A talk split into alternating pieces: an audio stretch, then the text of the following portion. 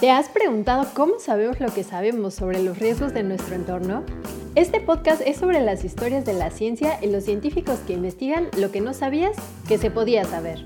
En este espacio escucharás crónicas de especialistas que estudian la relación entre la mente y las personas para entender cómo la vida cotidiana a veces nos lleva a crear los riesgos del futuro. ¿Quieres conocer sus historias? Acompáñanos.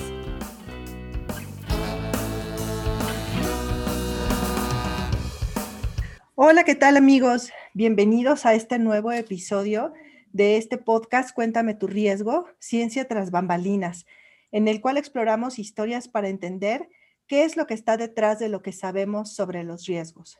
Yo soy Naxeli Ruiz y me acompaña. Hola, Marco Miramontes, bienvenidos a todos los tras bambalineros de la ciencia, bienvenidos a una sesión más. Muchas gracias por sintonizarnos en este podcast. Bueno, pues como cada semana que tenemos invitados de lujo, la verdad es que para este podcast estoy particularmente emocionada porque tenemos a un grupo de universitarios que ustedes lo van a escuchar. Son realmente estudiantes ejemplares, divertidos y con un compromiso con la divulgación de la ciencia. Y pues tengo el gusto de darle la bienvenida a Leo, Manuel y Raúl, que forman parte de la iniciativa Seismology is the Wave. Bien, pues antes de darle la bienvenida a nuestros invitados, vamos a contarles un poquito quiénes son y cuál es la razón de nuestra emoción de tener a estos eh, amigos eh, y colegas eh, con nosotros en este podcast el día de hoy. Marco, ¿por qué no nos cuentas un poco de la semblanza de Leo? Sí, es Leonardo Isabel Esquivel Mendiola, que prefiere que la llamemos Leo. En el 2017 egresó de la Facultad de Ingeniería de la UNAM como ingeniera geofísica, con distinción al mérito universitario, lo cual habla que es una chica muy, muy aplicada, ¿no? Entre 2018 y 2020 estudió la maestría en Ciencias de la Tierra también en la UNAM. En 2019 realizó una estancia de investigación en Italia, en el Observatorio Vesuviano, Actualmente cursa el segundo semestre de doctorado en Ciencias de la Tierra también en nuestra universidad, con un enfoque en sismología.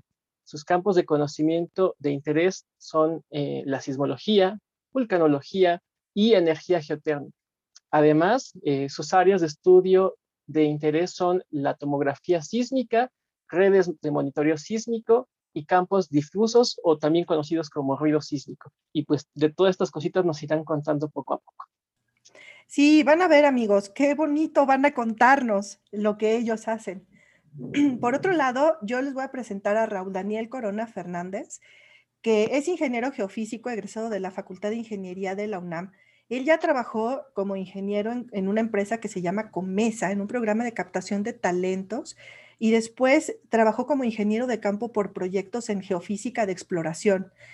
Luego cursó la maestría en ciencias de la Tierra en la UNAM en el campus Morelia y tiene un área de especialidad que a mí me parece particularmente fascinante, que es el reanálisis de sismos históricos.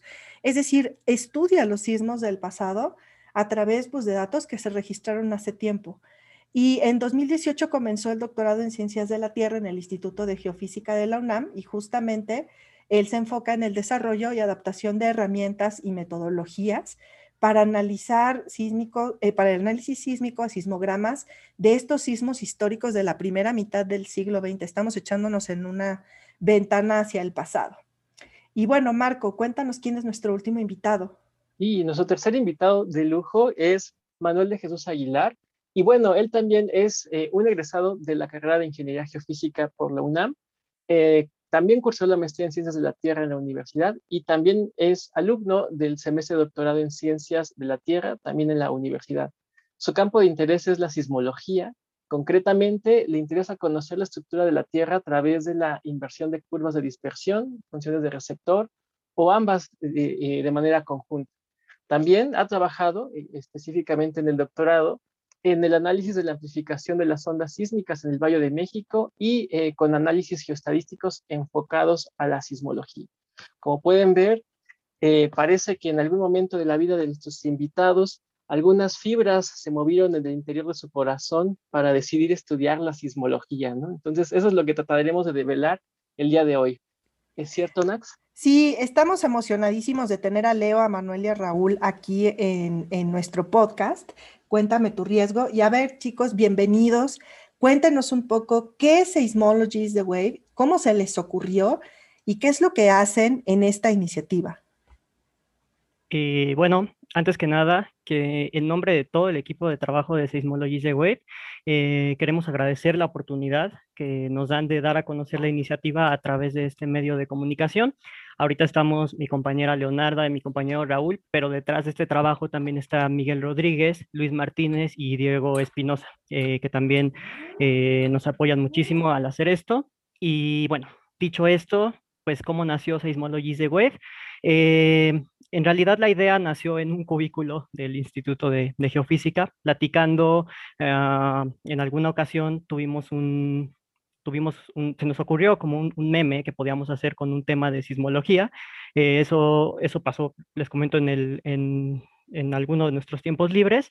Y, em, y bueno, la, la, razón por la que, que, nos motivó a hacerlo fue, platicábamos Miguel y yo, y me decía, bueno, esto solo lo vamos a entender nosotros, o sea, está muy bueno y todo, pero, pero necesitamos llevarlo un poquito más allá y entonces nos preguntamos, bueno, ¿por qué no intentamos hacer que este lenguaje ¿no? Eh, no sea técnico y podamos hacerlo entendible para todos? Eh, después platicamos con Luis y así nace Sismologies de Web y posteriormente eh, se unen a nuestro proyecto Leonarda, Raúl y, y Diego. ¿qué, qué, qué, es lo que los otros seis hacemos? Ah, justamente pretendemos llevar la sismología desde lo técnica que puede llegar a ser a algo accesible para todo el público. Y esto lo hacemos explotando las bondades que nos dan las redes sociales, es decir, el poder compartir memes que evidentemente explicamos de por qué son divertidos, por qué son graciosos, pero también infografías con lenguaje no técnico y, y muchas otras cosas que nosotros preparamos como contenido en nuestras redes sociales. Entonces, nacimos ah, oficialmente, la página se creó en abril de 2000, entre 2020, el año pasado, pero eh, la idea em, eh, viene de un poquitín antes y, y, así, así nacimos. Bueno, todos están en la onda de la sismología, ¿no? Y damos por sentado que conocemos algunas nociones de, esa, de ese campo.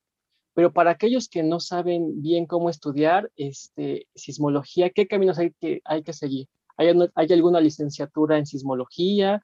o eh, cuáles son las licenciaturas que tendríamos que estudiar para especializarnos en este, en este campo de estudio. Pues bueno, en el caso de la sismología, cada uno llegamos de, como dicen, de manera diferente, pero en sí, eh, pues es básicamente estudiar alguna carrera con eh, un tronco común que se base en la física, las matemáticas y, y pues ya como tal. En la UNAM eh, se ofertan carreras como es ingeniería geofísica, la cual, bueno, la mayoría de nosotros, son, bueno, nosotros somos ingenieros geofísicos, eh, pero también se puede estudiar la carrera en, eh, en la Facultad de Ciencias, se puede estudiar la, la, carrera de licenciatura en Ciencias de la Tierra o también solamente estudiando física. otra alternativa, bueno, también, o sea, necesitamos una licenciatura de este tronco en sí en común, pero en sí ya alguna especialización más a fondo, pues la obtenemos con la maestría. Maestrías en ciencias de la tierra y ya enfocada a, sismología como tal. No sé si alguno de mis compañeros quiera agregar algo más que de las opciones que Sí, porque estaría bien padre saber cómo llegaron ustedes a interesarse por los sismos y la sismología. Raúl, Manuel, cuéntanos un poco, así como Leo ya nos explicó un poco qué es lo que hay que estudiar. ¿Ustedes cómo se acercaron al tema? Híjole, eh, bueno, yo solo para que reconozcan la voz, yo soy Raúl. este, yo, yo llegué un poco, no, no, este, no con el interés directo de la sismología, eh, como ya puedes ver en mi semblanza, ¿no? He estado en muchos lados. Eh, a mí sí, eso sí me había gustado desde, desde la prepa, me gustó mucho la física me, tuve un profesor, tuve la suerte de tener un profesor en la prepa, eh, Luis, Luis Fernando Terán, que me, me, explicó de, o bueno, sus clases eran, de explicaban la, la, física de una manera tan lógica que, que yo dije, bueno, si, si, si, esto que parece tan complicado se puede explicar tan fácil, pues ¿por qué no estudiarlo? ¿no? Entonces yo sabía que quería estudiar algo de, de física. Eh, llegué a la carrera de, de geofísica, eh, estuve en, varios lados, estuve, tuve el módulo de ciencias atmosféricas, la física que conlleva la ciencia atmosférica es impresionante. Eh, después estuve trabajando y cuando decidí hacer mi, maestría, pues bueno, yo estaba buscando un tema, un, tutor, y tuve la suerte, eh, la fortuna de que, bueno, uno de, uno de mis tíos, que es, es geólogo de profesión, me presenta a mi tutor eh, y él me empieza a explicar el tema que, trabajaríamos y justamente él también empieza a hablar pues de física, ¿no? De, la física, de, la, sismología, de, lo que ocurre. Entonces pues me supo vender esta, este, este tema, me atrapó. Yo llegué a la maestría y bueno, pues me gustó tanto que me seguí con el doctorado, ¿no? Pero creo que mi historia es muy diferente, por ejemplo, a la de Manuel. Sí, un, poquito en, el sentido de que toda mi familia, por ejemplo, es de Guadalajara y yo toda mi infancia la viví en, Guadalajara. Eh, y, digamos, por eso, en el año 2003, concretamente la noche del 21 de enero, eh, ocurrió un sismo en las costas de Colima, fue magnitud 7.6 y pues en Guadalajara se, se, sintió muy fuerte. Yo recuerdo que en esa ocasión eh, me encontraba en, el mismo cuarto que mi hermana, ella jugaba y yo eh, estaba en la, en la cama, haciendo mi tarea, y se empezó a mover y fue muy impactante, ¿no? Porque, porque era como de, oye, pero ahorita no estamos, este, eh, no sé qué está pasando, pues, ¿no? Y en eso salieron mis papás espantados de sus cuartos y, de su cuarto y fue como de, oigan, es que está temblando. Y fue la primera vez en mi vida que yo escuché, está temblando, yo no sabía a qué se refería, salimos afuera del, vaya, salimos del edificio y eh, yo vi cómo se movían los postes, vi cómo se movían los edificios y para mí fue muy impactante. O sea, me preguntaba qué tenía que ser aquello que, mm, que, lograra todo eso, o sea, todo lo, todo lo que nosotros estábamos viendo. Eh, y bueno, así, así llegué a, así nació la, la, semilla de la sismología en mi, en mi caso. Y eh, ya en la prepa encontré los planes de estudios de ingeniería geofísica y ahí fue donde eh, decidí entrar a geofísica. De hecho, tengo que confesar que en la prepa me gustaron tanto las matemáticas que estuve tentado a irme a matemáticas, pero al final me ganó mi corazoncito. Dije, no, o sea, a ti siempre te ha gustado esto. Entonces, eh, ingeniería geofísica te va, a abrir las puertas a sismología y así fue como entré. Eh, y posteriormente, pues decidí que quería seguir una vida académica, entonces seguía la maestría y ahora al, al doctorado. Leo nos platicó un poco de, de, las carreras, pero estoy seguro que el camino en el que llegó a ella fue un poquito diferente al nuestro. No sé si nos quieras, nos quieras platicar algo al respecto. Sí, gracias Manu. Pues en mi caso, o sea, seré un poco muy breve, fue un poco similar a Manu, pero eh, desde niña me gustaban los volcanes, los fenómenos naturales en general, pero en 2004, no sé si recuerdan, hubo un sismo muy, muy importante, bueno, local, cuyo epicentro se localizó en Sumatra, y por todos los noticiarios había eh, explicaciones, ¿no? Expertos que entrevistaban y decían, bueno, explíquenos qué pasó. Y en varias de sus descripciones de estos expertos veía que ponían eh, ingeniero geofísico o geofísico solamente. Y entonces yo dije, ok, dije, esto es muy interesante y ellos lo saben, ¿no? Toda mi vida había querido ser eh, profesora, enseñar a niños en primaria, pero cuando llegó final de prepa, yo dije, bueno, eh, voy a investigar las carreras que oferta la UNAM y en eso me, como siempre me habían gustado las matemáticas, dije, bueno, a ver qué, qué, hay en ingenierías, ¿no? Encontré ingeniería geofísica y en uno de los módulos que ofrece esta carrera, pues encontré sismología y leí su descripción como de eh, perfil del, del que ingresa y tanto perfil del egresado y pues me llamó por completo la atención y yo dije, pues de aquí soy. Entonces ya no quería ser ya maestra de primaria, sino quería estudiar ingeniería geofísica. ¿Saben una cosa, chicos? Es genial escucharlos porque lo que vemos es, son varios puntos en común. Por un lado, unos maestros que nos han emocionado mucho con el conocimiento, pero también algunas experiencias personales que nos llenan de amor hacia los volcanes y los sismos. Por más extraño que suene eso, ustedes que ven la belleza de lo que se aprende, creo que podrán entenderlo muy bien. Y eso me lleva a nuestra siguiente pregunta, a ver quién quiere contestarla. Realmente, platíquenos qué es lo que hace un sismólogo, ¿no? Y en ese sentido, pues al, entender qué hace un sismólogo, también eh, al mismo tiempo podemos entender por qué es importante estudiar la sismología en un país como el nuestro. ¿Quién quiere contestar? Mm, yo tomaré la palabra de nuevo. Este, pues, ¿qué hace un sismólogo? En el sentido estricto y como tal una definición sería como aquella persona que pues estudia los sismos, ¿no? Pero no es sola, solamente este estudio de sismos, sino es en sí el estudio de la propagación de ondas elásticas en la Tierra. Y por esto involucramos sismos y cualquier otro tipo de vibraciones u ondas que se propaguen en la Tierra que sean generadas por, eh, de manera natural o que también sean generadas artificialmente por el hombre, ¿no? Y bueno, nosotros realizamos estudios a diferentes escalas, a escalas eh, que involucran toda la Tierra, escala global, o en, pequeños, en pequeñas secciones, en algo que sea menos profundo, o sea, que sea más somero. También, eh, bueno, en cuestión del tiempo, estudiamos eventos pasados y presentes. Por pasado, eh, nos involucramos un poquito más a, lo que estudia, por ejemplo, Raúl, ¿no?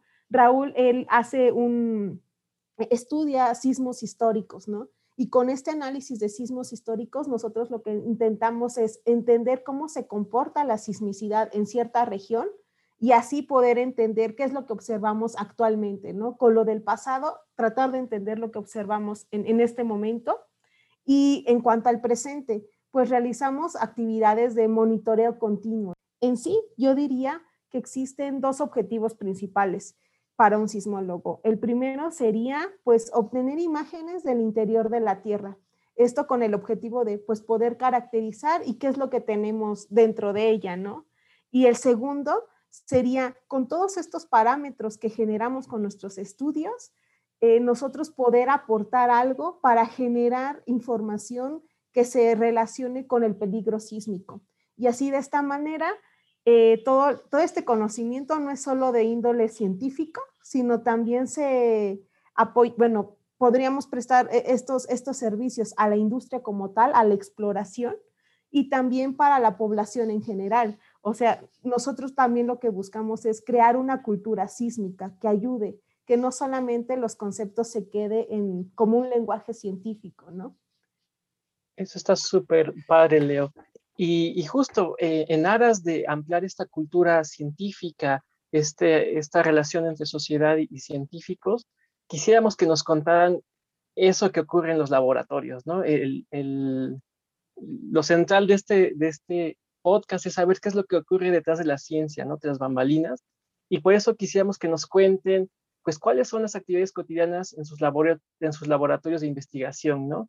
este, hacen trabajos de campo, qué, equipos ocupan. Cuéntenos cómo sería un día cotidiano de investigación en sismología, por favor. Eh, bueno, pues eh, es, es este, interesante esta parte porque creo que como sismólogos, eh, bueno, tienes un, un, lugar de trabajo, a lo mejor en alguna institución, en alguna universidad, pero el laboratorio pues es la tierra, ¿no? Es la que nos da los datos. Este, eh, hay, hay mucha, eh, hay, gente que, se dedica específicamente a hacer la instalación de los eh, sismómetros, acelerómetros, ¿no? que son, son estos aparatos que son los que registran el movimiento del terreno en un lugar cuando ocurre un sismo y producen los sismogramas, ¿no? estos, estos, estos tan comunes rayas que suben y bajan que luego salen en las noticias, bueno, con esta, a partir de estos datos es, es con lo que trabajamos. Eh, principalmente yo, yo te puedo decir que pues yo trabajo, como yo trabajo con sismos viejos, bueno, lo primero que tuve que hacer fue eh, echarme un clavado al, al, acervo histórico de, de, los, de los registros de México, porque yo trabajo con registros en papel, ¿no? O sea, antes los sismómetros no eran tan pequeños como, como en este momento, eran, eran estructuras muy grandes, había, había un trabajo de fondo muy, muy este, complejo, ¿no? Entonces se registraban en papel, en, en, en pliegos de papel largos, en papel ahumado, entonces eh, había una pequeña aguja que iba quitando el ahumado y se registraba el movimiento del terreno, Luego después eh, ya hubo tinta sobre papel y después entraron ya en, los 60 los, los eh, electromagnéticos y bueno, ahora ya tenemos señales digitales, ¿no? Eh, pero bueno, en realidad los sismólogos podemos trabajar desde la, desde la, desde la comodidad de nuestra casa, en la computadora, procesando estos datos que se obtienen porque hubo un equipo que salió a, a ponerlos, ¿no? Yo estos datos los uso eh, poco justamente porque me dedico más al reanálisis de sismos históricos, pero creo que Manuel y Leo sí usan más estos datos, ¿no? Este, Manuel. Claro, de hecho, la, sismología tiene como, como muchas ramas. Raúl habló perfectamente de la, de la sismicidad histórica, pero por ejemplo, en, un caso personal, eh, yo, yo, trabajo tanto con señales de sismos que ocurren en otras partes del mundo, porque algo, algo que es... Eh, curioso y padre a la vez de la sismología es que cuando, cuando ocurre un sismo, sobre todo los de gran magnitud, eh, pues las ondas se van a propagar alrededor de todo el mundo, ¿no? Entonces, un sismo que ocurre en pensemos, no sé, Grecia, que acaba de haber uno, Nueva Zelanda, eh, lo podemos registrar acá, no lo sentimos, pero el registro sísmico sí se puede ver y podemos trabajar con esos datos eh, para, para, pues sí, ¿no? Eh, procesar y obtener imágenes de la Tierra, que al final es una de las cosas que nos interesan, pero también podemos obtener información local de los sismos que ocurren aquí cerquita, que también sentimos. Es como si fuera un eco o un espejo.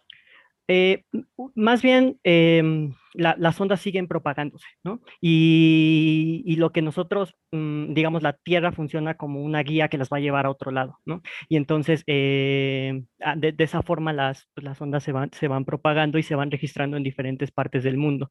Evidentemente, eh, su amplitud va disminuyendo. Esto quiere decir que, pues, cada vez se van haciendo más pequeñitas, más pequeñitas y se van viendo más pequeñas en los registros conforme uno se va alejando de, de donde ocurrió el evento. Pero sí, más o menos es la idea.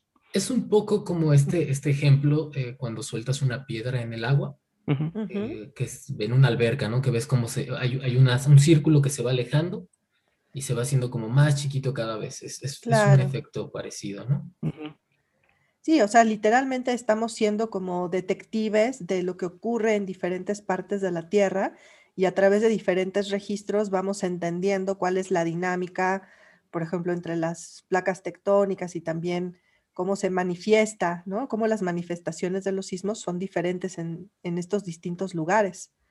Es correcto. Y que, y que las ondas se vean diferentes en varias partes del mundo, pues implica que la estructura que recorren es diferente. Y de ahí es donde nosotros podemos obtener toda esa información que después nos permite hacer interpretaciones. Leo, Coméntanos un poquito más de, entonces tú, digamos, cuál es tu parte de detective. ¿Tú cómo le haces para estudiar estos sismos? Sí, claro, pues mira, en mi caso yo me dedico al estudio de la estructura del volcán Popocatépetl.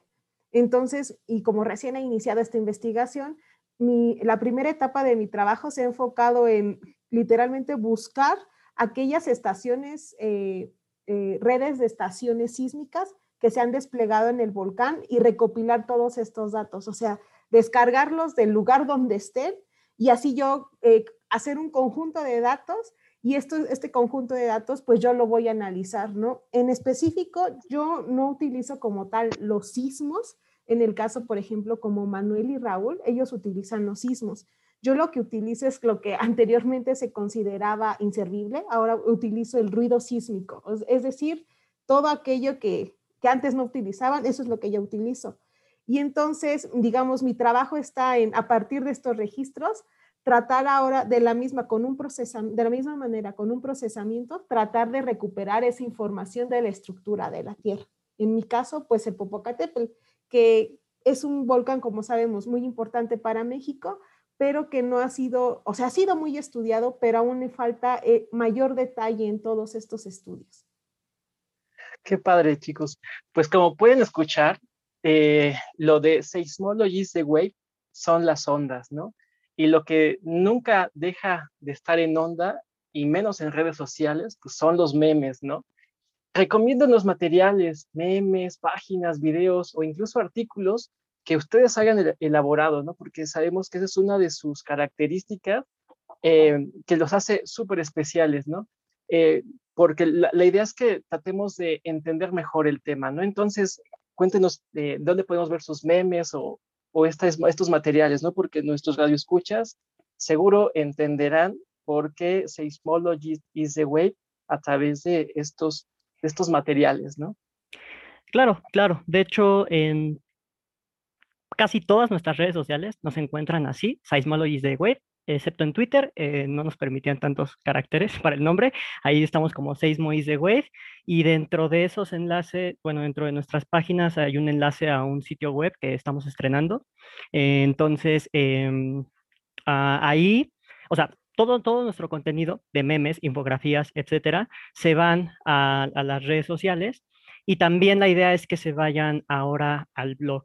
Ah, una idea eh, que ha motivado mucho a todo el equipo de Seismologies de Wave es que sí, evidentemente esta información sirva para que las, las personas se acerquen a la sismología, pero también hemos pensado que, que puede ser un buen material de consulta como apoyo para alguna clase o eso. A lo mejor la primera vez que introduces un concepto, hoy en día lo ves con un meme y dices, ah, órale, aquí está, por ejemplo, no sé, las ondas S no se propagan en fluidos y hemos hecho memes al respecto que dan risa justo por esa característica. Entonces, ya que alguien dice, ah, bueno, no se propagan, bueno, la matemática que está detrás de esto ya, después entrarán en más detalles, ¿no? Nosotros nos quedamos con esa parte como em, somera que haga todo muy simple. No sé si Leo quiere agregar algo más.